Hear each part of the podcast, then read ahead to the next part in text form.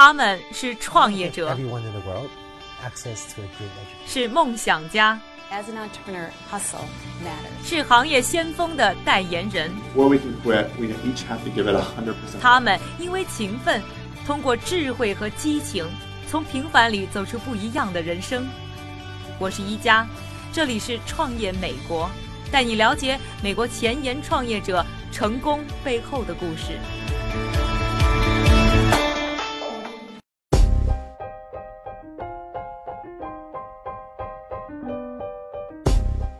欢迎收听《创业美国》，我是一加。上一期的节目呢，我们介绍了美国传统媒体人转型做新媒体的创业故事。其实呢，在中国呢，有很多的媒体人呢投身到了新媒体行业当中，而且呢，还有一些人专门来到美国创办新媒体。今天我们的节目就要关注这样一个中国媒体人的故事。创美节目的正确打开方式有几种？正确答案是，除了喜马拉雅，还有优酷视频哦。打开优酷，搜索“创业美国”，点击回车，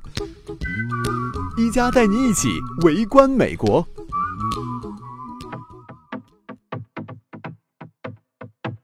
他叫孙杰，在中国多家时尚杂志都工作过，而且职位一直还做到了主编。但是呢，他对于自己呢在传统媒体的成就呢并不在意。在二零一二年的时候，既没创过业，又没有做过新媒体的他，还是毅然决然在纽约开创了新媒体公司 Bermuda 摩登系。之后他又经历了什么样的创业故事呢？一起来听一听。孙杰，你是哪年来的美国啊？我是二零一零年的时候。诶，之前你在国内就已经是做媒体了，而且做的还挺好的，对我等于我第一份工作，我就是做时尚杂志的，在 L 杂志做编辑。就那个时候，有时候我们去跟别人说我是做世界时装之愿 L 杂志，很多人不知道这是什么。后来我又被调去做 Time Out，就那个时候呢，Time Out 是通过红晃进入中国，所以那个时候我有就有一个机会去做呃北京跟上海。的这个这个杂志主编，那我觉得你你在国内做的挺成功的，而且你的老板也是很很有意思的人，对吧？然后。结果你又突然一下就跑到美国来，嗯，这个是因为爱情，因为爱情比事业更重要啊。因为我的那个先生他来嗯纽约，所以我那个时候就就一起跟他跟他过来这样子啊。而且纽约是我一直很喜欢的，很喜欢的一个地方，因为那个时候好像正好是《Gossip Girl》那个剧特别火的时候，所以你对，所以你每每每当看到那个剧的时候，就觉得啊，这个这个城市你很想去体验一下，所以就结果就真的真的过来了，对对对。虽然是爱情把孙杰带到了美国，但是说到纽约，可以听得出来，对于孙杰来说是个极其有魅力的地方。于是呢，搬家到了纽约的孙杰呢，一边陪着老公读书，一边呢继续处理着国内时尚杂志的工作。更重要的是，在纽约这样一个时尚之都，吸取着各种各样的资讯和营养。在这个过程当中，也让他产生了很多的灵感和想法。我在做 Time Out 的时候，我们国内的那个网站一直想要解决一个问题，就是说。别人为什么要来到网站上来看你的东西？是因为别人要来解决一个问题。我用平面的东西，我怎么能够那么快的去解决所有人的问题呢？那就只能是通过网网络的那个部分去解决。所以就是国外的像 Time，它它有一个栏目，就是说你今天做什么，周末做什么，就是非常非常实用的。就是说我要解决一个问题，然后我才来，就是它越来越具有服务性的东西。那有服务性的话，你就一定是可能要快，或者是就是要要方便的去去去接触到这个东西。说到这一点啊，《L》杂志中文版的资深时尚编辑方丽也表示非常的赞同。我觉得现在就是因为平台比较开放嘛，所以说本来就是一个。就是人人都有发言权的一个一个时代。那那原本可能就是说，呃，传统时尚杂志它比较多的主导那个话语权。那现在的话，因为开平台越来越开放，那许多人从传统的杂志媒体中跳出来，自己做自媒体。那这样的情况下的话，反而我觉得用用户的接受程度会更高。他们会觉得说，呃。就是传统媒体可能说的很多有广告啊这样的这种感觉，但是自媒体人的话，他们的话语权可能就比较更开放一些。那相对来说，他们的内容也更接地气一些，更就是更容易被就是网络这一块就是新媒体接受度也会更高一些。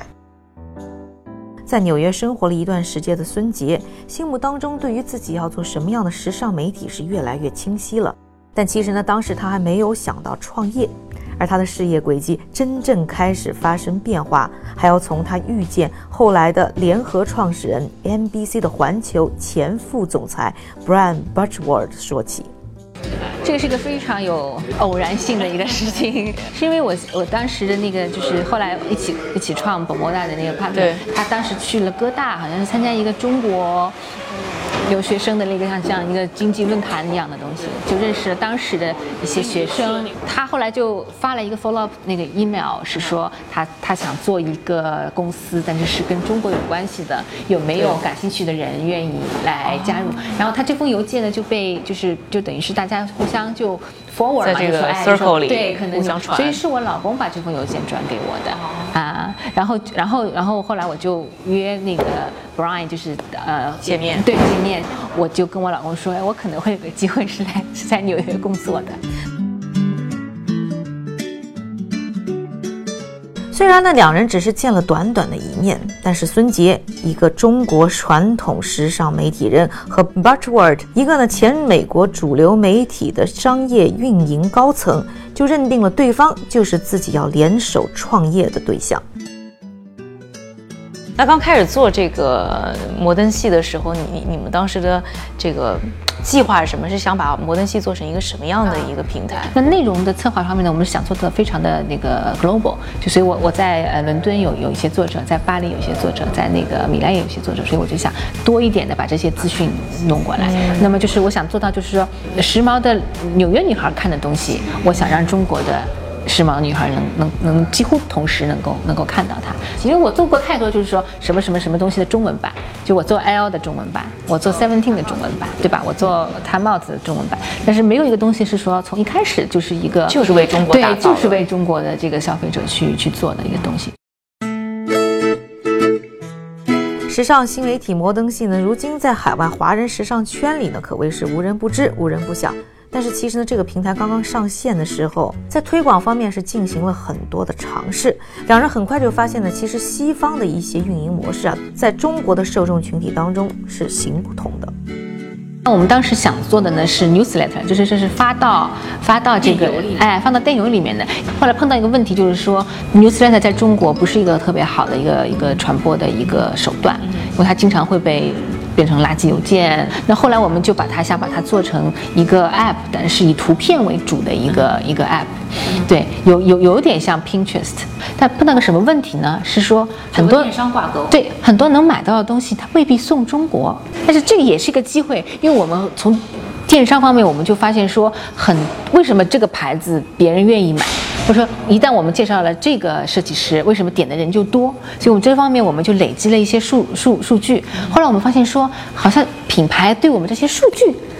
更感兴趣了，就我们会接触到，我们会去跟这些品牌说，我们现在有一个 app，有个怎么样，愿愿不愿意跟我们合作什么的？他们反而觉得说，哎，这些数据，我又我又想了解我自己的数据，我也想了解我竞争对手的数据，所以我们又，所以我们又开始觉得说，这可能又是一个机会。所以现在现在就是宝摩达在在数据这块，反而是他现在的强项。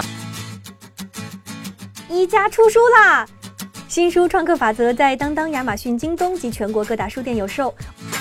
微博晒书还有机会赢得创新产品礼物，一家携手中外行业大师共看美国顶尖创新企业，创客法则拿在手，创业路上不用愁。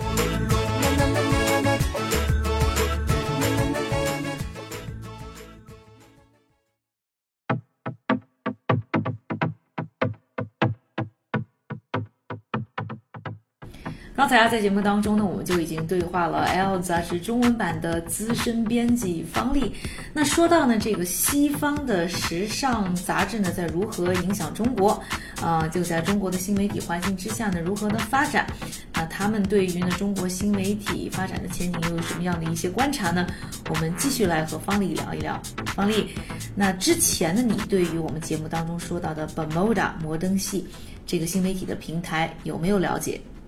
它可能和传统的我们那些时尚媒体还是不太一样的，因为最初我知道他们是因为他们的那个就是呈现方式嘛，就像瀑布流那种方式，可能在国内的话还需要再观望一段时间。嗯，那你觉得像这种新媒体的话，它的机会又在哪里呢？时尚媒体圈会越来越看到这些新媒体这些呃来的的声音呢，还是你觉得这个只是会是一个短期的现象？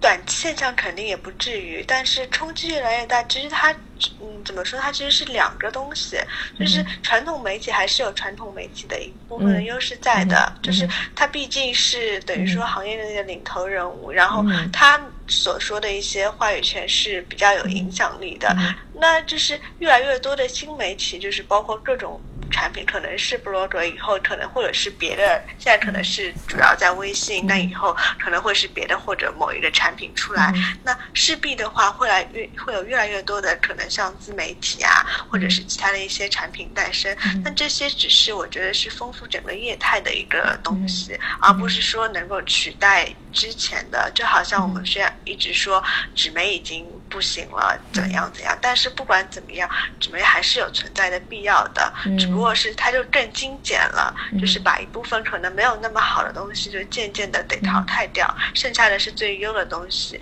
那从而进化到新媒体。那同样，新媒体可能以后会被另外一个产品所取代，那它可能还是会把最精华的东西给保留了下来。哎，那你觉得像你是在《L》杂志嘛？然后中国现在也有《Vogue》啊等等这种国际杂志，它的中文版，那它最原创、最原始呢，还是一个西方媒体？那你觉得像这样的媒体到了中国以后，它有做好这种，嗯，这种叫 localization，就是为中国的这种受众去打造中国的观点，还是你觉得它还是更带更多的一些呃西方的这种 DNA 在里面呢？就杂志而言的话，它的那个呃自己的原创的比和那个就是嗯可能国外引进的那些内容是还是原创比很高的，就是我们自己产出的内容的话，所以说就是就这点而言来说的话，就是我们会。一定是根据就是中国，特别是中国的国内的一些呃受众啊，一些用户去真做他们可能更想看的一些内容，而不是说就是可能我们会有就是引一些就是国外版的一些内容过来，一些片子过来，那也有可能就是我们会全球策划同一个选题这样。那那但那这只是比较小部分，那比较大部分的话，还是针对就是说中国的一些读者去量身定制一些他们的内容。那你觉得这个中国时尚圈关注的和国际时尚圈关注有什么不一样呢？其实大家关注东西都差不太多，就拿时装周举例嘛，中国媒体都是冲在第一线的，而且就是就就是报道速度而言啊，什么就是内容而言，就是国外肯定是比不上的，就是国内现在的这个一定就是做事有种像就是做新闻的方式来做时尚了，就是特别特别快。但是你要说就是在这个圈子以外的人的关注度的话，那肯定就是可能和国外可能还是有一。定差距的，因为毕竟中国只是国人的那些审美啊什么，还还是只是在慢慢被有被提升起来，就还没有到一个可能就是特别发生或者怎样的一个地步啊。感谢方丽，更多内容请在微博、微信平台上搜索“创业美国”，关注我们。下期节目我们还将继续关注孙杰的美国创业故事。感谢您的收听，我是宜家，下期再见。